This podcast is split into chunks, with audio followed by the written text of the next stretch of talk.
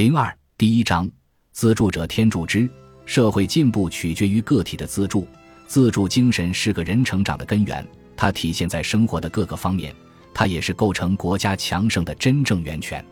自助者天助之，是经过实践检验了的真言。具体的说，就是经过人们丰富经验所产生的结果。自助精神是个人成长的根源，它体现在生活的各个方面。它也是构成国家强盛的真正源泉。从效果上看，外界的帮助使人更加脆弱，自助却使人得到恒久的鼓励。无论你为一个人或一群人做了什么，从某种程度上讲，就是减弱了他们自己努力的必要性。在人们受到过分引导和过分监管的地方，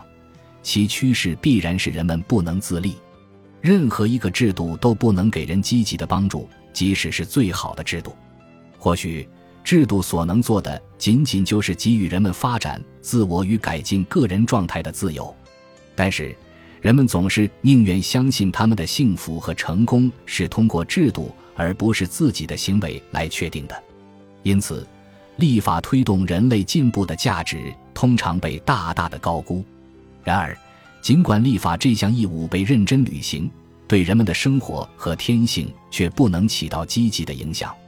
人们会慢慢明白，政府的功能是消极和有限的，而不是积极和有效的。政府的职能主要在于保护、保护生命、自由和财产。法律如果被明智的执行，可以确保人们享受自己的劳动成果，人们为此只需付出相对来说很小的代价。然而，法律无法使懒惰之人变得勤勉。使奢靡之人或嗜酒之徒有所节制，哪怕是最严厉的法律也很难做到。这种改变只有通过个人的节俭或自我克制才能生效，即通过好的习惯，而不是权力意志去改变个人习惯。政府通常被认为是国家组成个体人民的反应，高于人民的政府将被拉回到人民的位置，同样，低于人民的政府迟早将被提升到人民的位置。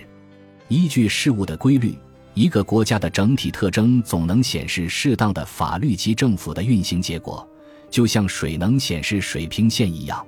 贵族受到高贵的统治，无知及腐败的人则受无知的统治。事实上，所有经验都证实，一个国家的富强取决于其子民的天性，而非其制度，因为国家仅是社会个体的集合而已。而文明自身也只不过是组成社会的男人、女人和孩子完善自我的问题罢了。国家和社会的进步是通过个体的勤勉、能干和正直来推动的。同样，国家的衰败则是社会个体懒惰、自私和邪恶的结果。通常被我们所谴责的社会邪恶，在很大程度上是源于我们不断堕落的生活。尽管我们可以通过法律手段尽量减少或根除它们，但是它们却会以其他形式重新复苏，除非个人生活及民族天性赖以存在的环境得到彻底的改进。如果这种观点是正确的，得出的结论是：最高爱国主义和博爱主义在于帮助和激励人们通过他们自己自由且独立的个人行为来提高自我，而不是仅仅改变法律和修改制度。个人的内因决定了一切事情，外因产生的影响相对较小。被暴君所统治的奴隶并不是最不幸的奴隶，尽管这种统治是极大的罪恶。最不幸的奴隶是自身道义上无知、自私、邪恶的奴隶。仅通过统治者或制度的改变是无法使一个充满奴性的民族获得自由的。只要这种致命的幻想盛行，自由将仍由政府掌控。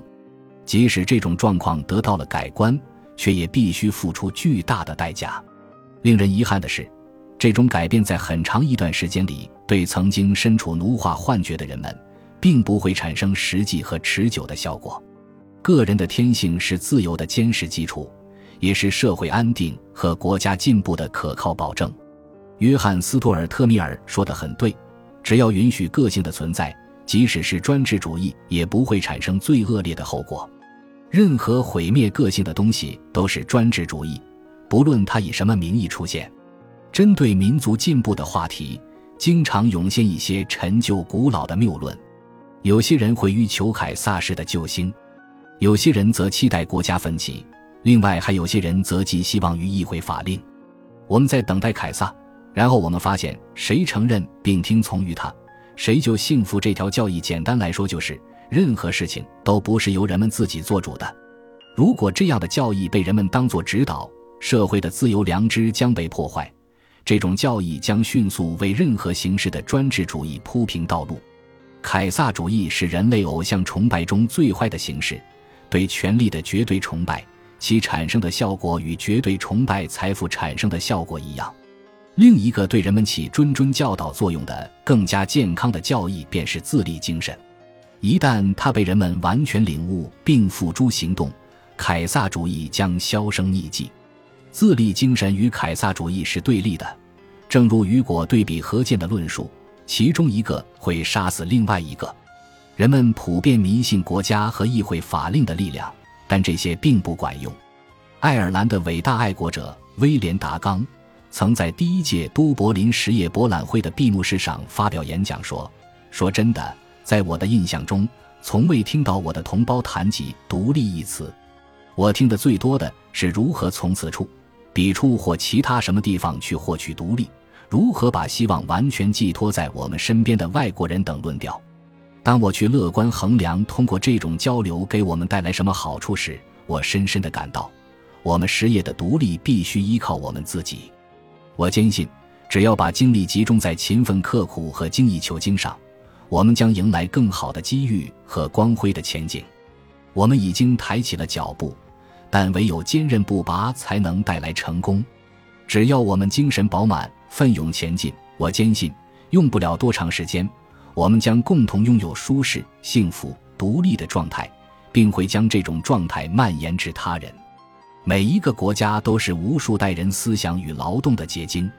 各个阶层的劳动者们，包括耕种者、矿产勘探者、发明家、探险家、制造业者、手工业者、诗人。哲学家和政治家都为自己国家的发展默默奉献自己的力量，他们经过几代的努力，并把劳动成果不断推向更高的阶段。这些不断延续的伟大劳动者，同时也是文明的缔造者。他们在紊乱的工业、科学、艺术中创造了秩序，因此各个种族在其自然演化进程中。成为由我们祖先的精湛技艺和辛勤劳动所创造的宝贵财富的继承者，这些财富在我们的手中得以发扬光大，并传递给我们的继承者。在这个过程中，这些财富不仅毫发未损，反而更加完善。自立自主的精神，正如其在充满活力的个人行为中所展示的那样，不仅在任何时代都是英国人性格的一个显著特征。也是衡量一个国家力量的真正标准。有一些优秀者在成为公众的领袖之后，受到公众的尊敬，但是我们的进步同样归功于成千上万的无名之辈。在历史上的任何一次战役中，尽管只有将军们才能名垂青史，但在很大程度上，战争的胜利是凭借士兵们个人的勇猛精神和英雄主义才赢得的。生活同样也是一场士兵的战斗，人类无论什么时候都是最伟大的劳动者，其中绝大多数人终其一生默默无闻，他们对人类文明与进步的影响力自然无法与那些名垂青史的伟人相比。但是，即便是最普通的人，只要他在勤奋、节俭、对生活保持公正诚实的态度等方面，能在其同胞面前做出典范，那么。他对国家的美好生活就会产生长远的影响，充满生机的个人主义对他人的生活和行为的影响是巨大的，也是真正的实效教育。而学校给予人们的教育，仅能算是最简单的文化启蒙而已，来自我们家庭、街道、商店柜台、生产车间、织布机房、农场、财务室、手工作坊，拥挤嘈杂的人群的日常生活教育。却更加具有影响力。这是作为社会成员的最后的教育，吉希勒所谓的人生历程的教育。它表现在人的行为、品行、自我修养、自我驾驭等方面。所有这些都在正确的指导人们，使人们在人生、责任和事业上有着明智的作为。这种教育是无法从书本或学术训练中获得的。培根说道：“学习并不能教会人们怎么来学习，那是一个属于学习之外并超越学习的智慧，它只能通过亲自观察实践来获得。”这句话不仅适用于实际生活，对才智本身的培养也是适用的。所有的实践都证明并增强了它的合理性。一个人的自我完善是通过工作而不是读书得来的，是生活而不是文学，是行动而不是研究，是性格而不是遗传，在永久的完善着人类。自主箴言：一个国家的富强取决于其子民的天性，而非其制度。因为国家仅是社会个体的集合而已，而文明自身也只不过是组成社会的男人、女人和孩子完善自我的问题罢了。